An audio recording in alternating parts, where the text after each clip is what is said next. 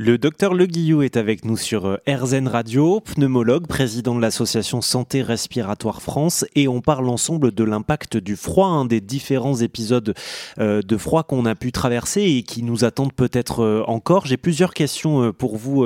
Si on se penche, docteur, sur les vacances hein, qu'on peut passer notamment à la montagne, quand on passe du temps à la neige, par exemple, on a vraiment la sensation que l'air frais nous fait du bien.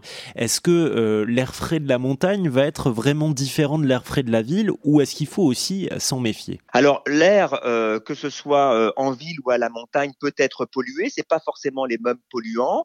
Euh, si on a des ciels extrêmement dégagés avec du vent, etc., on peut tout à fait avoir des, des, des pollutions, y compris à la montagne, aux particules fines. tout ça peut e, e, e, exister. l'air frais, bah, effectivement, le froid est un, euh, jusqu'à un certain niveau est un stimulus parce que, comme je l'ai dit, ça peut entraîner une contraction musculaire qui donne de l'énergie en fait, et, euh, et, donc ça peut donner cette impression d'être davantage euh, vif hein, vis-à-vis de par rapport à, à, l'exposition au froid.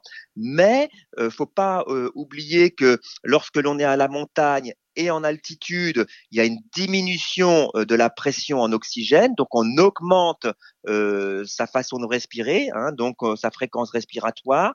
Il y a aussi une augmentation de la fréquence cardiaque parce qu'il faut avoir plus de sang oxygéné qui parviennent aux organes.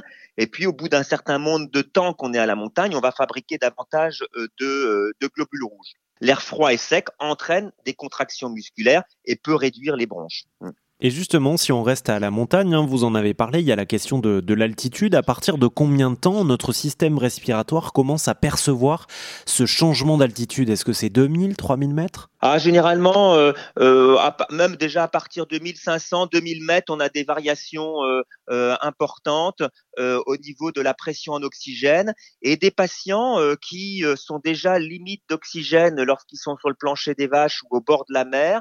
S'ils sont à 1500, 1800 mètres d'altitude, ils peuvent manquer d'oxygène. Et parfois, chez certains patients, on est amené, pendant leur séjour, à leur apporter de l'oxygène pour éviter qu'ils décompensent leur pathologie respiratoire. Mais c'est ponctuel et transitoire pour pouvoir s'adapter et euh, ça ne doit pas empêcher les gens de pouvoir se déplacer et faire euh, de, de, de l'activité. On s'adapte.